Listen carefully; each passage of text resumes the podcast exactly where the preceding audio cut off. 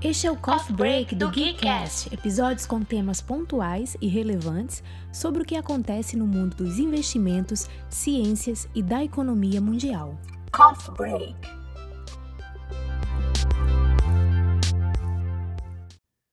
Olá, espectadores do Geekcast. Prazer, meu nome é Christopher e hoje vamos falar sobre reserva de emergência.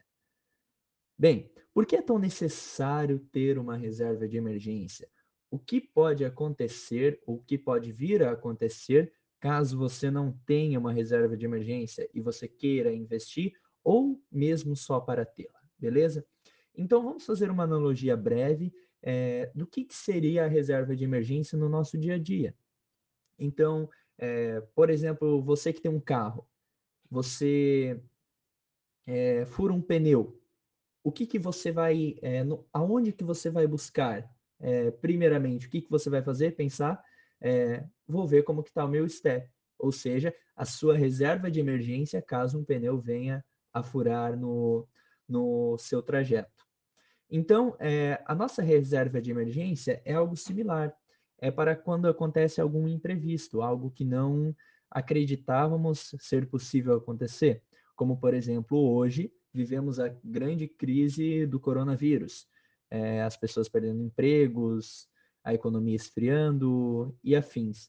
Então, a gente percebe que seria muito útil termos uma reserva de emergência é, preparada para o início desse ano, por exemplo, caso algo viesse a acontecer.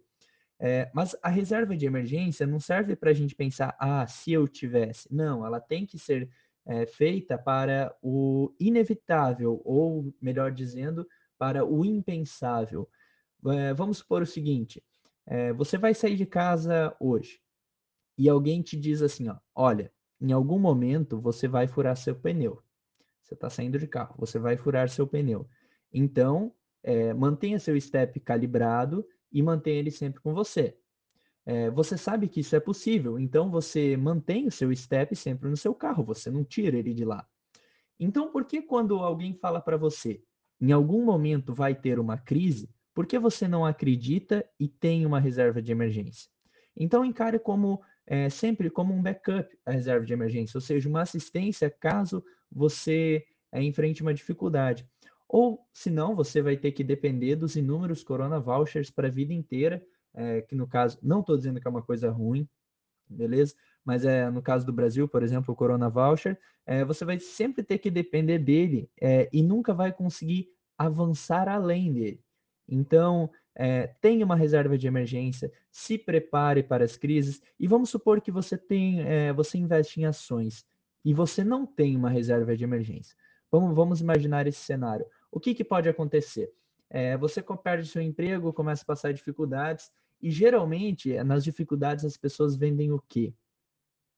Ao invés de sacrificar o seu conforto, as pessoas sacrificam o seu futuro, ou seja, vão vender os ativos. Você percebe que quando começa uma crise, a bolsa despenca, por exemplo. É sinal que as pessoas estão vendendo seus ativos é, de alta liquidez, que não é tão aconselhável fazer. O ideal é você segurar o máximo que consegue, é, diminuir o seu conforto e aí sim sacrificar os seus ativos, porque um passivo jamais vai te trazer um ativo no mesmo patamar uh, anterior. Mas um ativo pode te trazer é, passivos é, iguais ou até melhores no futuro, beleza? Então, uma reserva de emergência é o step do seu carro. Espero que vocês tenham todos entendido é, essa analogia e até uma próxima, beleza? Coffee break.